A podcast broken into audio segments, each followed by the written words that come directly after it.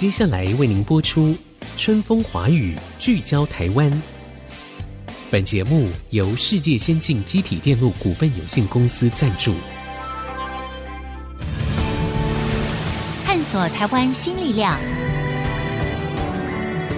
开拓未来新视野。《春风华语》，聚焦台湾。沈春华主持。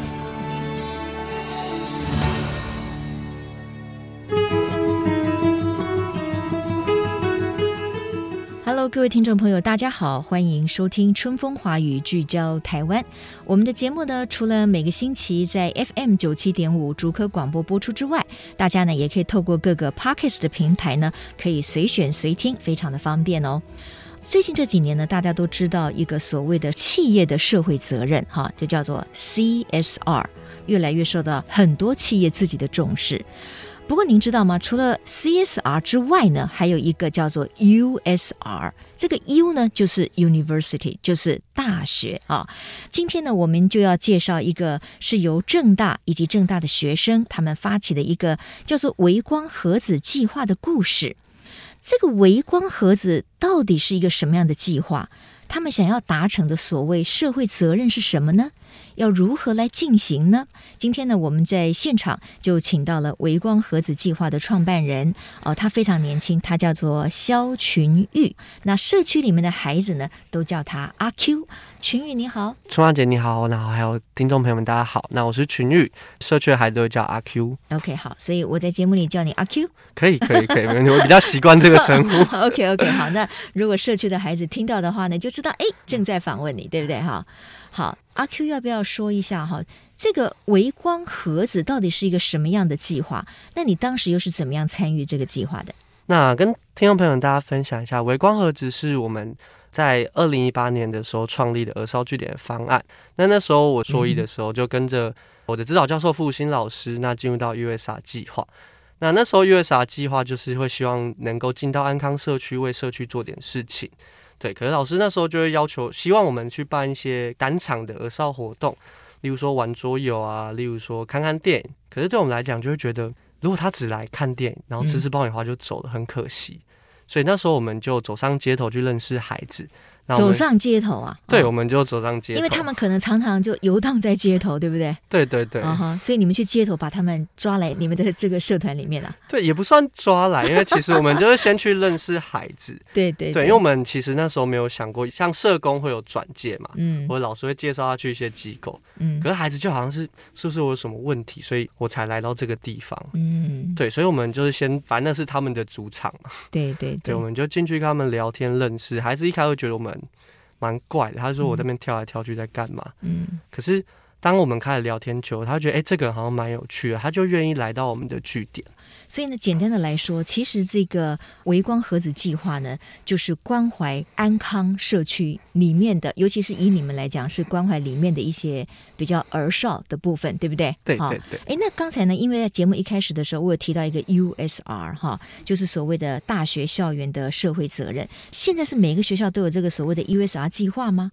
其实现在 USR 计划算是教育部主推的高教深耕的计划，所以蛮多大学都会去申请的。嗯、那有在地创生的，也有做人文关怀的。那像正大目前是有两支 USR 计划，对，一个是做偏向教育，那一个就是我们新农安康共好文山的计划，在安康社区做服务。所以你们主要的关怀地点就是在安康社区，安康社区就是在文山区嘛？对，等于就是你们的校园附近的社区啊，所以对你们来讲其实是非常合理啦，就是从关怀周遭的儿少开始，对不对？呃，你们可能。不做客服，就是你们可能不做伴读啦、陪读，那你们主要做的是什么工作？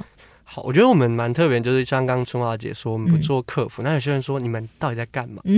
那我们其实就是陪孩子玩，因为在街头游荡的孩子，他就是不喜欢念书，所以你叫他念书，他也不会想来。那我们做的就是玩游戏，嗯，可是玩游戏就不单只是玩而已，玩是孩子天生就会的学习方式，他可以在里面学习如何。跟人互动，因为游戏里面有沟通、合作、竞争、冲突，所以当他在学习，他在里面有冲突的时候，我们可以教他如何去调节情绪；当他要跟别人合作的时候，我们可以教他如何跟别人去好好的沟通。嗯，对，慢慢的让这些原本很像带刺的孩子，慢慢的可以卸下他的心防，然后融入我们这一个，我们会叫我们算是避风港。不是归属，嗯哼。对，那目前这个你们关怀的孩子，在这个社区里面，大概的人数是多少？哎、欸，我们大概的人数会是三十人左右。那年龄是落在几岁？年龄我们从小一到二十几岁都有。哦，OK，好。因为你读的是社工系嘛，哈，在东吴大学的时候，对不对？然后你在正大念的是什么？在正大念的是职商所。职商所，OK，好。你为什么会这么愿意投入类似像社工的工作，然后愿意把你的时间关怀这群弱势的孩子？这个跟你的成长背景有关吗？算是跟我成长背景蛮有关的。就是其实我很小的时候想要打造一个是让孩子可以开心成长的乐园。嗯，对，因为小时候的时候，我爸爸是视觉失调症的患者，那在我小五发病之后，其实家庭就很像碎掉了一样。嗯，那我妈妈需要去处理爸爸的问题。所以我就必须要有点像强迫自己长大。那时候我学会第一件事情是笑，就你不可以哭，因为哭了好像就会世界就会垮下来的感觉。嗯，对。那我笑，我让旁边的人笑，我就好像很开心。可是就会发现一件事情是，当我剩下一个的时候，我还是很孤独。嗯，我好希望有一个人可以陪伴我，有一个人可以让我愿意说出我家里发生什么事情。嗯嗯，对。所以到大学研究所就一直想做这件事情，就是我有一个地方能够好好陪伴孩子，那 USA 就给了我这样的机会。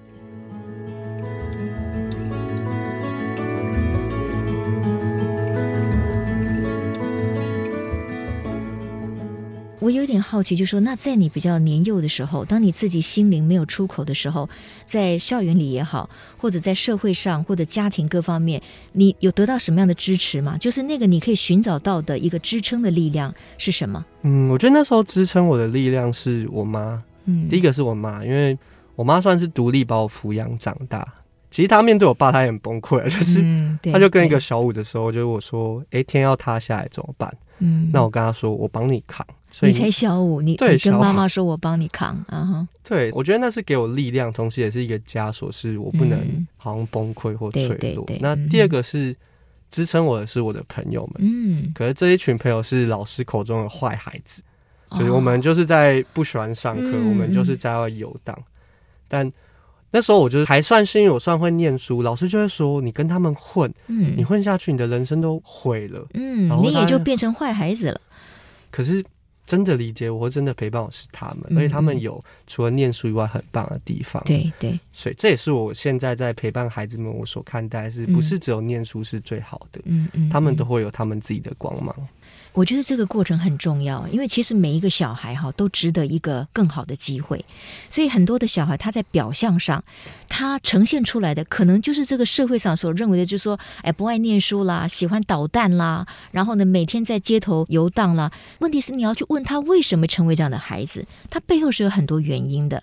那我觉得我们现在这个社会有越来越多的人愿意去提供一个机会，就是让这些小孩，让这些儿少们，他们在人生可能低谷或者是不知道方向的时候，诶，他有一个可以抓住他的那个力量哈。我想现在这个就是阿 Q，就是肖群玉啊，这群年轻的人呢，想要做的一个事情。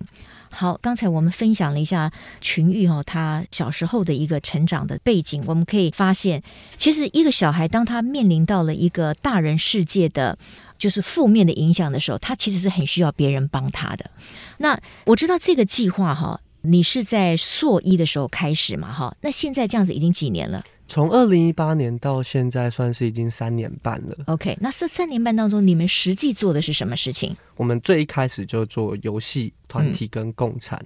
嗯、那共餐，我们最初其实是希望为孩子打造学校跟家庭之外的避风港，因为他就是不想回家，不想去学校。可我们希望至少有个地方是可以去，他在这里觉得是被接纳、被拥抱的。嗯，所以我们就共餐，其实也。共餐也是我们一直延续下来的传统。那也不是说要给他们吃饱，我们也没有那个钱。可是面对面一起吃饭的温度，我觉得那个是温暖的，是他们可能少有的经验。是，可是共餐总是要让小朋友觉得吃的很开心啊。那你们那时候经费哪里来？我实在是很好奇。嗯。那时候经费其实我觉得蛮感谢 USR 计划的、啊，嗯、就是其实前期我们在共餐啊活动经费，其实他都很愿意支持我们。嗯、OK，所以教育部也有补助这个计划就对了。对，教育部其实算是补助 USR，、嗯、然后 USR 支持我们补助我们。OK，好，那这些安康社区的孩子们，就是可能透过跟你们玩游戏啊，慢慢的可能跟你们产生互动的这些孩子，他们背后的家庭主要是哪些问题？是经济上的呢，还是属于家庭成员上的？其实我觉得孩子的问题，就是大家很多时候会谈哦，这可能是家暴的案子，这可能是性侵的案子。嗯、可是其实每个孩子他都会面临到不同的状况。那例如说，我们有遇过是，他就真的是穷，嗯，所以他有很强的生存焦虑，他很怕自己没东西吃会死掉。嗯嗯嗯、那有遇过是，可能家庭里面爸妈不管他，爸妈可能甚至有家暴他。所以他会对世界上很多人就觉得你是很可怕，你是很不可以信任的。像我们有孩子对我做的第一件事就是比我一个中指，然后骂了三字经就跑。OK，对，那也有学校的。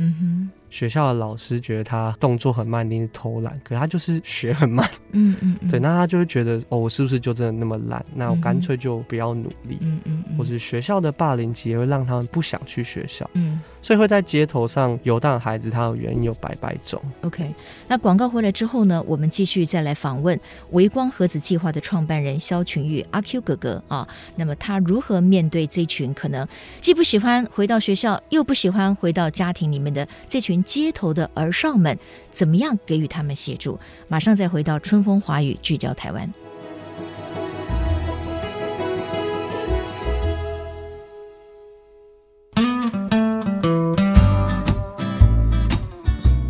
各位朋友，欢迎回到春风华语，聚焦台湾。我们在节目当中呢，谈过很多次的 CSR，就是企业的社会责任。那有很多企业，我们也看到他们真的是非常有诚意的哈，在企业成长之后，也回馈给这个社会，做了很多不同方面的工作哈。那现在呢，我们要了解的是，在大学的校园里面，其实也有很多的 USR。那我觉得大学生他们可以及早的关心这个社会，是一个很棒的学习哈，因为我们的社会。就是一种互助嘛，一种交流嘛，我们的社会才会越来越正向。今天我在节目里面访问的是正大微光盒子计划的创办人肖群玉阿 Q 哈，阿 Q。呃，你要不要说一下你们现在的这一个团队哈，到底有几个人在服务这一群安康社区的儿少们？你们都具备有这种所谓的社工系或者是心理咨商的背景吗？因为你们面对的孩子其实是很不容易的，因为他不太容易接受别人的关系，因为他对大人可能并没有一定的信赖度。那也可以跟听众朋友分享一下，微光和的目前主要是四位的全职工作者。那我们同时也招募了，从第一年开始，其实就招募正大的学生，然后进入到我们志工团队。其实很多人想说，诶，我是不是有专业背景？可是对我们来讲，其实是你需要的是你愿不愿意好好去陪孩子，你愿不愿意接纳跟你的生长间完全不一样，可能偶尔会伤害你会带刺的孩子。对，那进来之后，其实我们就会去教他们要怎么样去认识孩子。就我觉得，比起智商的技术，更重要的是你认不认识在他那根中指，或者是可能呛你的背后，他的家庭、他的生活发生了什么事。当你理解之后，其实你就可以更好的去陪伴他。嗯，那我们在这里面会讲，就是创伤之情。我知道他受了什么伤，我知道他今天。因为这个伤，所以用了什么样的方式来保护自己？对对。当我知道之后，我就可以更好去陪伴他。嗯，对，一个很宽容的心，一个同理心，我想是所有要参与这个计划的大哥哥大姐姐们哈，非常重要的哈。那你说到这个创伤哈，他们会愿意告诉你们发生在他们身上的伤吗？就是说，如果他对于你们一开始可能是比较困难，因为他不信任你们嘛，他怎么会愿意把他内心可能他一直隐藏的那根刺或者那个伤揭露给你们看呢？这件事情上其实就是长期稳定的陪伴，因为他会去不断的去试探你。例如说，我们有孩子，他很害怕别人不理我，所以他用一个方式是我先不要理人。好，有人会觉得这什么奇怪的逻辑，可是对他来讲，就是我不要期待，我就不会有伤害。自我保护，对，保护自己最重要。所以我们会让他知道的是，不论你今天做什么事情，我们都会接纳你，我们都会陪在你旁边。我们不会逼他说：“哎、欸，你到底怎么？你赶快说，或是有什么好生气的，不要哭。嗯嗯嗯，有什么好难过，你就开心点，想开点。这些其实对于那些在情绪面的孩子，其实是没有用的。他们要的是，我知道你现在很难过，嗯，我知道你现在很生气，如果你愿意，你可以告诉我。嗯，所以当今天不断稳定做这件事情之后，他就会知道，哦，你不离不弃的在我身边。嗯嗯嗯，所以他就会愿意开口。有些两个月，有些人花了两年多、三年，哇、哦，他们才会说出来。所以。陪伴孩子其实真的要蛮长的时间，yeah, 真的要很有爱心跟耐心哎哈！我觉得真的是要越挫越勇，就是你不怕被那些孩子伤害，因为他也可能在很多时候会伤害你嘛。就像你刚才讲的，你如何面对他们比出来的那根中指，或者是他们可能会说的这个脏话等等三字经哈？那你可不可以举一个故事跟例子？就是可能他一开始完全没有办法信任你们，可是透过了你们不断在旁边陪伴、耐心，然后建立了互信之后，哎，他把他的心打开了，甚至他也慢慢的可能有比较正向的一种行为模式。好，我就可以分享一个故事，是我们曾经有一个孩子，他在学校里面就像小怪兽一样，他自己是举重队的，哇，Wow. 所以他在据点冲过来撞你是真的会痛的。那一开始他来，他就是不断的大吼尖叫，你跟他讲说你不要叫，你不要叫，其实没有用，因为每个人都跟他讲。嗯、可是当我们不断的陪，不断的陪，他在有一天，他就问了我们一个志工。然后他就说：“你可以陪我去买东西吗？”志工说：“哦，好啊。”然后在路上的时候，他就说：“哎，你们对我好好。”那个孩子就说：“因为从来没有人这样对我。”嗯，他发现一件事情是，原来他不需要透过大吼大叫，也有人会关心他、关注他。从那一天起，他其实就不再需要用那些防卫的方式。然后他现在就很正常，可以跟我们聊天沟通。老师都说：“哎，他怎么变像小天使？”哎，学校里面。还跟着一票小学妹，因为我们现在有在万方某一些学校带中辍生的课程，嗯哼，对，所以其实就会碰到他，就看到后面跟一票，嗯哼，我觉得这些故事特别是这个故事的陪伴者并不是我们工作者，而是志工，嗯，所以其实每个人只要愿意去多去认识、接触孩子，是是，其实他们都可以为孩子做些什么。OK，那这位孩子他受伤的原因是什么？其实他会有一个，他是 ADHD，所以他会有很容易是需要去分心、去分散注意力，嗯、所以老师都会觉得他这是过动症的一种，这是过动症，所以他老师就觉得他怎么都讲不听，有点像听不懂人话，嗯，对，然后他可能在人际关系上也会遇到一些状况，慢慢的他就会封锁自己，嗯，因为他渴望人家去理他，他用叫的，别人就觉得他很烦，嗯，那他就继续叫，可是这就变成是一个负向的循环。我知道呢，你们的这个微光盒子计划哈，虽然是从校园产出，但是因为你们做着做着，你们的这种责任感也会与日俱增嘛，所以你们也很害怕说，哎，万一你们离开了校园啦，或者是这个教育部不再补助的时候，你们这个计划突然戛然终止，对于那些孩子来说，也是另外一种的别离跟伤害。所以你们现在呢，就是想要成立一个 NPO 的组织，对不对？这部分就是未来的进展跟计划，要不要跟大家来分享一下？好，可以跟听众朋友分享，是我们微光盒子在今年的时候，我们会成立台湾儿少晚星教育协会。就我们本身就是喜欢带孩子玩，那我们同时也注重心理健康。那为什么要成立 NPO？是过去我们在月上，我们就是学生，可是我们一直到有一天是我们会毕业，教育部有一天不见得会再支持这个计划。嗯，我们想要做的事情，其实正大也没办法完全的提供我们经费。所以，我们开始慢慢朝向独立。从过去写，不论是青年署，或者是写新一房屋等等的计划，对，那慢慢的做，慢慢做，做到今年，我们决定正式成立。那做的事情有没有不一样？其实差不多。可是，我们希望让社会大众知道，我们是真的想要深耕在儿少服务这一块，让居民知道说，我们不会因为我们今天毕业了，我们就离开，嗯嗯就我们就是要留在这里，陪着社区的孩子们长大。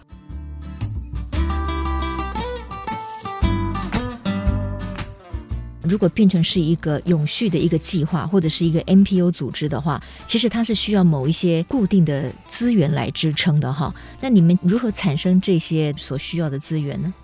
今年开始，我们就在做集资计划。嗯，会做集资计划是我们过去跟孩子，我们就是借用社会局或是里长们的空间。嗯，可是我们一直都知道一件事情是，平宅安康平宅未来有一天会全部拆掉，转型成兴隆社宅。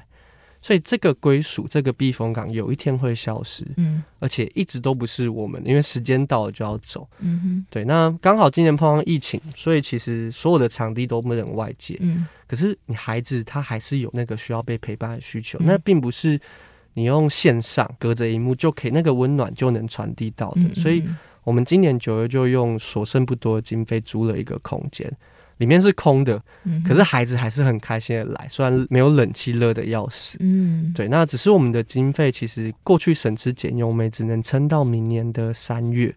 对，那所以我们才参与了都发局的重力方城市计划，嗯，那发起完新基地的集资计划。嗯，所以现在是在呃哪一个集资平台来集资呢？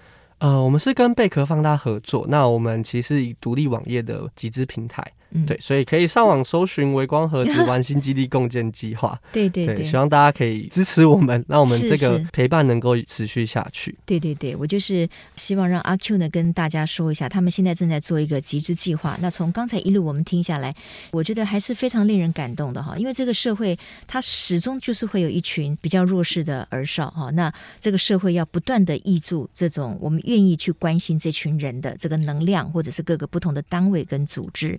那当然有一部分是政府单位会去做，但是最大的能量，我觉得还是来自于民间哈。所以对于像阿 Q 这些大孩子们来说，他们愿意去关心这些呃小朋友，我觉得是很棒的一件事情哈。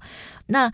你们做了这件事情，就是你说从二零一八年嘛到现在，你可不可以稍微讲一下这三年走过来，经过了三年的努力，你们看到了这些孩子什么样的改变？那这些孩子是不断的来来去去呢，还是说三年来可能有一群孩子他们是固定的会跟你们在一起？其实三年来，我们从最初六个孩子到最多到一个晚上四十个孩子，固定会留下来的，其实就是目前现在二十几个孩子。那我们其实过去除了日常的陪伴，我们也带孩子去做冒险教育，嗯、去做兴趣探索，嗯，一起办了摄影展，呃，也一起去市集去卖东西。这些对于来孩子来讲都是好玩的，都是有趣。嗯、可是对我们来讲，我们看见的是孩子从一开始他大喊着说“我不要”，你很烦，你走开，嗯，到后来我们看见是那个“我不要”是他后面是不敢尝试，因为、嗯、呃，我们曾经有个孩子。他刚来到据点的时候，只要遇到挫折，他就会开始哭。然后他其实年纪并不是小学生，他其实已经成年。有些人就觉得说：“你怎么还是这样在哭？你怎么还是这样长不大？”可是我们看见是他背后家庭里面曾经有遇过创伤的经验。嗯哼。那我们不断的去邀约他，不断的鼓励他。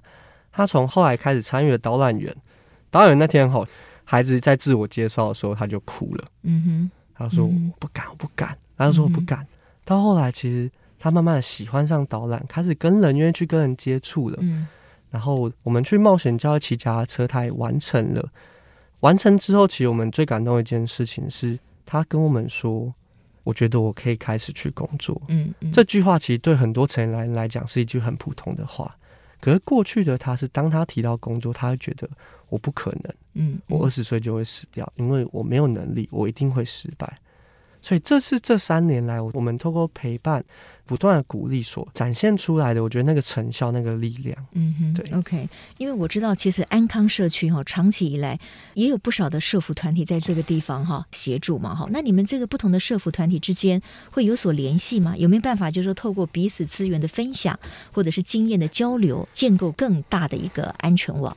就是如果提到社会安全网，其实大家都会知道是，如果只有一个人做，那个力量是有限的。嗯、就是我们其实常会讲是要陪伴一个孩子，需要一个村庄的力量。所以，其实我们从二零一九年开始，我们就积极的在跟像是附近的国小、国中，或是安康平台，他们有他们自己的社工办公室，嗯、哼我们会去开个案讨论会。不断的去交流资讯，我就发现一件事情是，当这个资讯是流通的时候，我们可以从不同的面向去陪伴这一群孩子。嗯哼，社工他们可以协助我们了解资讯，协助家庭。那他们找不到孩子就找我们，我们一定找得到孩子。我们可以协助他们，让双方变成是共同来协助这一群孩子。嗯哼，那其实从去年开始，我们也把这个模式。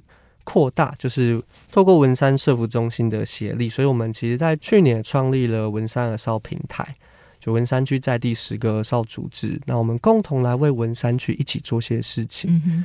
今年因为疫情的关系，大家其实都会缺物资，那我们就连接万华那边的资源，就我们共同来发放物资，然后算是成立一个物流中心。那发放了大概三百多个家庭，我觉得这是社区安全网它连接起来之后能够展现的力量。嗯哼哼，最后，我想请问阿 Q 哈，因为你大学的时候你选择读社工系哈，一直到你成立了微光盒子，然后一路走到现在，然后你透过认识了更多可能来自不同的弱势家庭的孩子们，到目前为止，你的心得是什么？你的收获是什么？你的感想是什么？我觉得一开始其实会抱持着很大的热忱，你要去帮助别人，觉得他们就是有那个需要。可是慢慢会发现一件事情是。这是有一次我进 USR 计划之后最大的体会是，其实他们没有我们的帮助，他们还是过得好好的。也许人生曲奇了一点，可是他们还是好好活着。所以你真的要去认识他们，需要换个角度。所以我们比较不会称自己是助人者，嗯，我们比较称自己是陪伴者.陪伴他们一起去面对人生最困难的时候。那还有另外一个就是。他们改变的责任，其实不要把它扛在自己身上，因为很多职工来，他觉得一定要改变他们，他们如果改变不好，一定是我们的问题。嗯，可是其实那终究是他的选择，嗯，一定会有失败的时候。那我们只要做到自己问心无愧，做你能做的，然后相信自己，其实已经是尽自己的全力，那我觉得就会是最好的了。很棒哈！我觉得在今天这集节目当中呢，我们大家其实都会有收获。确实，在很多时候。我们也不要带着说哦，我是帮助别人这样的心态。那我觉得在陪伴孩子成长的过程当中，我们自己也会成长。其实我们自己也会受惠很多哈。那这个社会就是在彼此建构一种互相交流的正向能量当中，希望我们可以不断的往前迈进。好，今天非常谢谢微光盒子计划的肖群玉阿 Q 到节目当中跟我们谈一谈。那也祝福你们要成立 NPO 可以非常的顺利。OK，好，谢谢春华姐，谢谢听众朋友。好，谢谢阿 Q，各位听众朋友，也谢谢您今天的收听，我们下周同一时间再会，拜拜。